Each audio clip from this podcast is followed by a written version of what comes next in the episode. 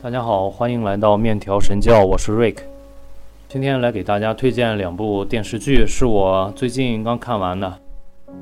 第一部是来自西班牙的电视剧，如果大家之前看过一部非常有名的以烧脑著称的《看不见的客人》的话，那么就不会对这部电视剧感到陌生，因为这部电视剧从编剧到导演到演员班底，基本上都是跟《看不见的客人》是一样的。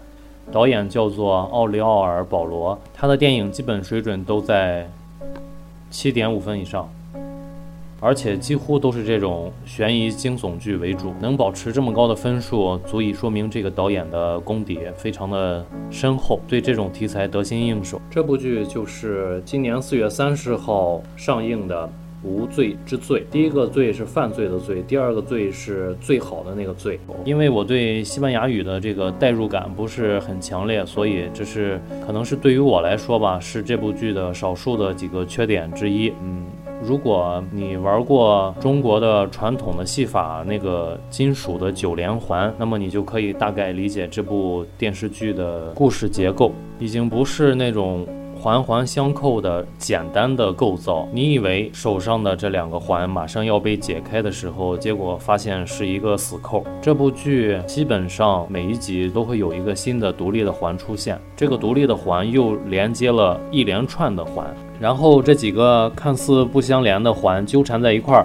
这种靠强大的剧本和编剧的力量来打造的电视剧呢，它的演员的演技，只要保持在不掉线的情况下。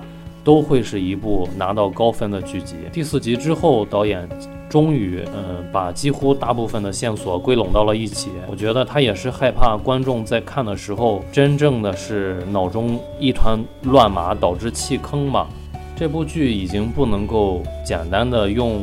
快节奏来形容了，密集出现的细节，还有一些场景，还有一些回忆，让人应接不暇，大脑根本没有办法连续的处理和分析和关联刚刚出现的一连串的细节。你以为你以为的就是你以为的吗？编剧用一个非常让人信服的方法来颠覆你到目前为止对这部剧所有的认知。这部电视剧会满足一个像我一样的特别喜欢故事的观众。我们这种受众群体会得到特别的满足，完全猜不到故事的下一步走向，也看不出来这个故事到底是怎么一回事儿。我发现的这部电视剧另外一个缺点就是这帮拉丁范儿的女星在浓妆艳抹之后呢，我可能是有点脸盲，反正是我就分辨不出来谁是谁了。这种现象在后面的几集会达到顶峰，就是在主人公们在回忆之前的往事的时候会达到顶峰。我就在拼命的记这些特别不容易记住的西班牙人名，这个缺点我还是挺在意的，因为。它会影响我对整体故事的这个理解的速度。然后，我想聊一下的就是这种多线索的叙事、多线性叙事。大家比较熟悉的应该是《疯狂的石头》和《疯狂的赛车》，就是宁浩导演的这几部作品。但是最早的时候，应该是有盖里奇的两杆大烟枪把这种。叙事风格带带到主流的大荧幕上，这种在当时看起来耳目一新的叙事方式，再让观众不看到最后，根本就不知道这两条线索，或者是这几条线索会以什么方式、什么时间纠缠到一起。但是在今天看来，其实是有一些哗众取宠的。其实说起来也不是编剧的错，只是现在的观众看的太多，听的太多，懂得太多，导致。一般的逻辑故事是没有办法来满足观众的好奇心的。大部分的编剧，他们笔下的故事剧情走向呢，观众都可以猜个八九不离十。所以说，导演和编剧也是被逼无奈，只能够想出更加离奇曲折的表现手法来讲述一个可能不是那么精彩的故事。但是这部电视剧的故事呢，还是可圈可点。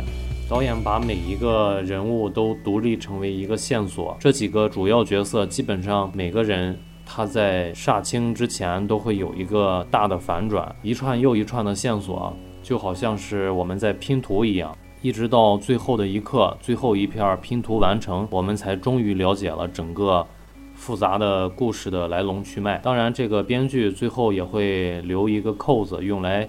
吸引观众看第二季的内容。就现在的情况来看，我觉得近一两年之内，这种的题材应该还是会受到大家欢迎的。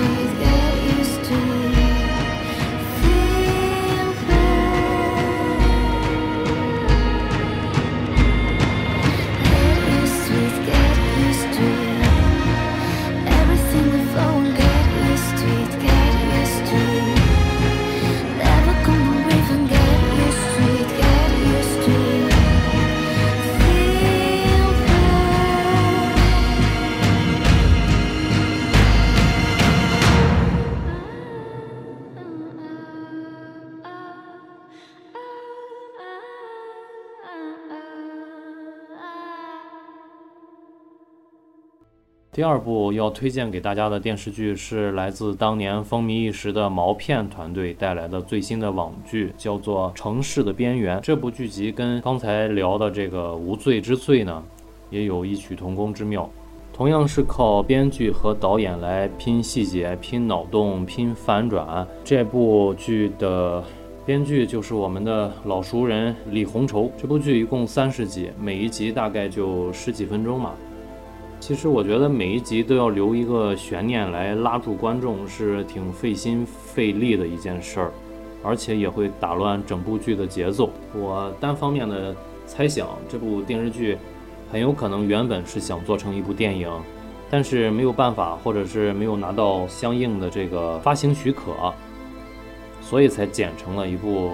三十集的网剧来视频平台上发布，现在豆瓣的评分是八点七分。大家有兴趣的话，可以看一看他们团队之前做的这个毛片，一二三部都在豆瓣的评分非常高。我之前也做过相应的推荐。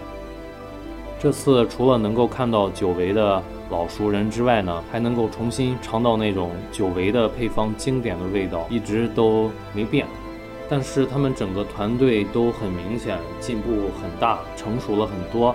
从拍摄的手法到演员的演技，到这个成片的质量，都比之前有了很大的提高。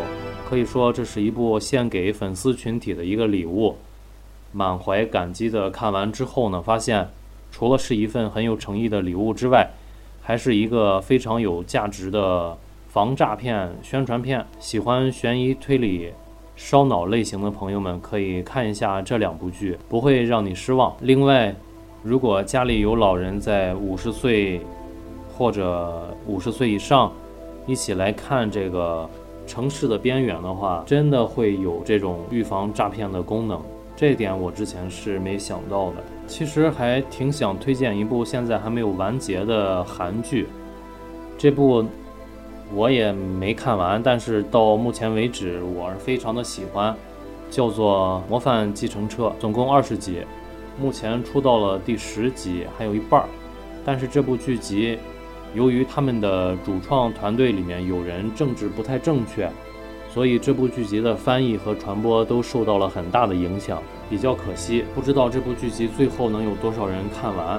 不过我们抛开政治成见的话，韩国的这部《模范继承车》也是把悬疑和细节操控的非常好的一部剧。主人公的主角团队呢，是专门帮在社会上遭遇了。